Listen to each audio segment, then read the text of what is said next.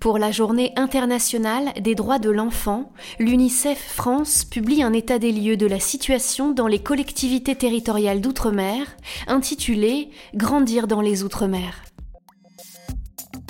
On ne voit pas le visage euh, de nos concitoyens qui au quotidien euh, vivent euh, aujourd'hui l'absence d'école, l'absence d'accès à l'eau. On ne voit pas le visage. Éric Delemar est le défenseur des enfants auprès de la défenseur des droits Claire Edon et adjoint en charge de la défense et de la promotion des droits de l'enfant.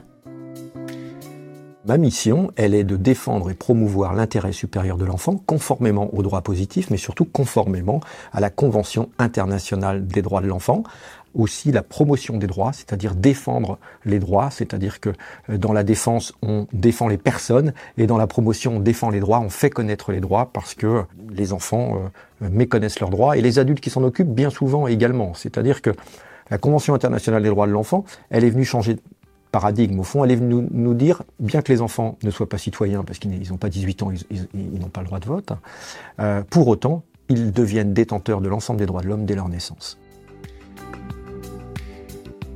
Pour moi, c'est important de rappeler euh, un petit peu le contexte de 1882, euh, lorsque on a instauré euh, le service public de l'éducation.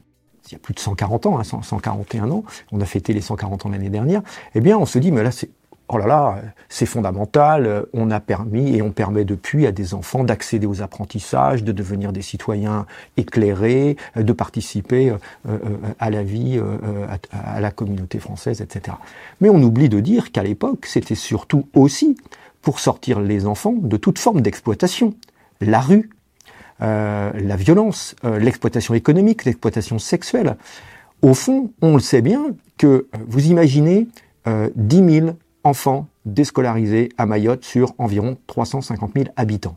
C'est comme si en France métropolitaine, sur les 65 millions que nous devons être en France métropolitaine, vous aviez 2 à 3 millions d'enfants déscolarisés. Ben, ce serait la barbarie, c'est la même chose. C'est-à-dire que euh, l'accès à l'éducation, c'est ce qui évite totalement aussi euh, les violences et, en tous les cas une grande partie des violences et la barbarie. Donc c'est ça que vous prenez, je dirais, euh, euh, en pleine phase quand vous arrivez à Mayotte, d'autant plus que j'ai atterri le samedi à 10h, à 14h j'étais dans les, dans les bangas et, dans les campements, et là j'ai vu effectivement eh bien, toutes ces conditions de vie indignes, exacerbées par les difficultés d'accès à l'eau. Les réserves d'eau sont au plus bas. Euh, cette sécheresse, elle est historique, dans un contexte euh, social fortement précarisé. Vous n'avez pas d'eau chez vous. Vous ne pouvez pas euh, vous laver, vous ne pouvez pas vous boire. Euh, vous ne pouvez pas aller euh, dans des conditions sereines à l'école. Et l'école est régulièrement fermée puisque, euh, mais c'est, enfin, c'est des droits fondamentaux, c'est-à-dire que il n'y a pas de chasse d'eau dans les toilettes. C'est, clairement ça.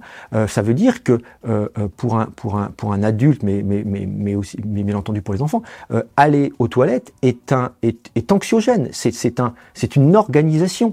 elle est encore plus difficile pour les jeunes filles que pour que, pour que pour les, les, les, les jeunes garçons, même si elle est elle est difficile pour tout le monde. Ça veut dire que euh, la scolarité ne devient plus prioritaire et d'autant plus qu'on anticipe puisque euh, euh, sans eau, on ferme les écoles. Ça veut dire pas de restauration, pas de cantine scolaire. ça veut dire, là moi j'y étais la semaine dernière, il faisait 30 à 35 degrés. Donc vous imaginez les, difficultés. Mais le manque d'eau, le manque d'eau, c'est potentiellement pas d'eau pour le béton pour construire des écoles. Enfin, faut, voir ce que, faut voir cette crise, ce qu'elle, ce qu'elle induit. au quotidien, dans le quotidien des Mahorais et de toutes les personnes qui vivent, qui vivent sur place. La défenseur des droits a engagé une nouvelle mission cette année aux Antilles et publié un rapport intitulé Service public aux Antilles, garantir l'accès aux droits, avec des constats alarmants sur la réussite éducative des enfants. En Guadeloupe, concrètement, il s'agit de jours d'école perdus. Euh, ce sont les conséquences de nombreuses circonstances sociales et climatiques. Alors les événements euh, cycloniques, comme l'ouragan Tamit que nos concitoyens ont, vécu il y a quelques semaines là-bas. Ça va être les gaz toxiques émis par les sargasses échoués à proximité des établissements scolaires, la présence de, nuisibles liés à l'absence de ramassage des ordures qui font au fond que plein de caractéristiques polluent l'accès à l'école et bien entendu euh, le problème récurrent euh, euh, de l'eau. Il y a des coupures, il y a de l'eau qui, n'est est pas potable et là on est principalement sur des infrastructures dégradées. Au final, les enfants en Guadeloupe et en Martinique reçoivent ainsi un, jour d'enseignement inférieur à, leurs camarades de métropole. dans certaines écoles, jusqu'à 20% de cours en moins qui ne sont pas rattrapés. C'est pour ça que dans une des recommandations de ce rapport, euh, nous avons euh, invité euh, le gouvernement à mettre en œuvre des possibilités, au fond des dispositifs pour rattraper les, jours d'école, pour garantir le même temps scolaire à, tous. Et puis quand on creuse, on voit aussi les difficultés dans la continuité scolaire en matière numérique, c'est-à-dire en distanciel. On voit bien que les infrastructures, le numérique, l'équipement n'est pas à la hauteur un des facteurs, c'est qu'on a un réseau de transport euh, en commun qui est, coûteux et défaillant.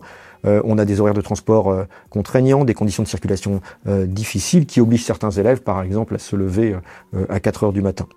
L'école est, est, vécue comme très difficile d'accès, ça demande beaucoup d'efforts, de fatigabilité on n'est pas sur les mêmes backgrounds, c'est-à-dire qu'on a des difficultés scolaires plus marquées qu'en métropole. Euh, on a beaucoup de, jeunes antillais, malheureusement, beaucoup plus qui quittent le système scolaire sans qualification, et notamment, je pense, équivalente au, baccalauréat. On a, par exemple, trois fois plus d'élèves en difficulté pour lire à haute voix un texte en, CE1, maîtrise du français fragile ou insuffisante, euh, des écarts de niveau qui vont augmenter tout au long du parcours scolaire. Cyrulnik l'a très bien dit hein, dans, les mille premiers jours, euh, quand il dit euh, un enfant qui a euh, vécu de, de grandes vulnérabilités, voire de la maltraitance, il arrive avec très peu de mots de vocabulaire par rapport à un enfant qui, qui, pour lesquels, bien entendu, les adultes ont été, ont été bienveillants. Et cet écart ne se réduit jamais, au fond. C'est-à-dire que l'école, pour certains enfants, devient lieu de l'humiliation. On a aussi un manque de structure hein, dédiée à l'accompagnement scolaire et au soutien à la parentalité aux Antilles euh, et au repérage des, enfants en décrochage scolaire. Il y a un vrai sujet sur l'eau, sur le temps que ça va prendre, ça va prendre des, années et des années, euh, et, il y a la volonté hein, politique, on, le voit bien. Euh, mais en attendant, qu'est-ce qu'on fait? En attendant, qu'est-ce qu'on fait? Comment on équipe les écoles de citernes, d'eau potable Les changements climatiques l'environnement a un effet désastreux dans l'accès aux droits fondamentaux des enfants. Et dans tous les pays du monde, ce sont les plus précaires qui vont d'abord être touchés.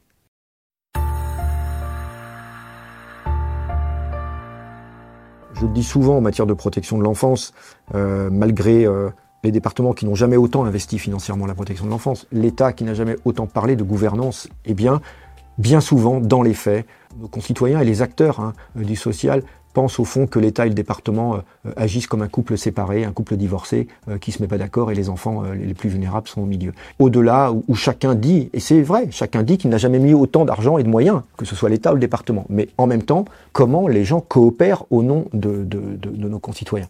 Je crois que c'est l'enjeu de nos politiques publiques d'apprendre à coopérer.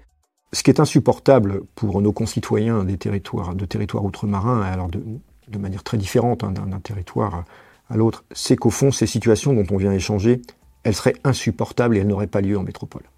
C'est-à-dire qu'au fond, même si elles arrivaient, euh, vous aurez euh, une mobilisation euh, de tous beaucoup plus efficace. Et ça, c'est très dur et source de souffrance pour nos concitoyens qui, éloignés de l'Hexagone, se sentent encore plus éloignés une fois qu'on connaît les problèmes et qu'on n'y répond pas de la même façon. Aujourd'hui, les droits de l'enfant en France ne font pas toujours l'objet d'une application uniforme dans tous les territoires. Il est urgent de construire une société plus juste. Dans les Outre-mer, comme dans l'Hexagone, tous les enfants doivent avoir les mêmes droits. UNICEF pour chaque enfant.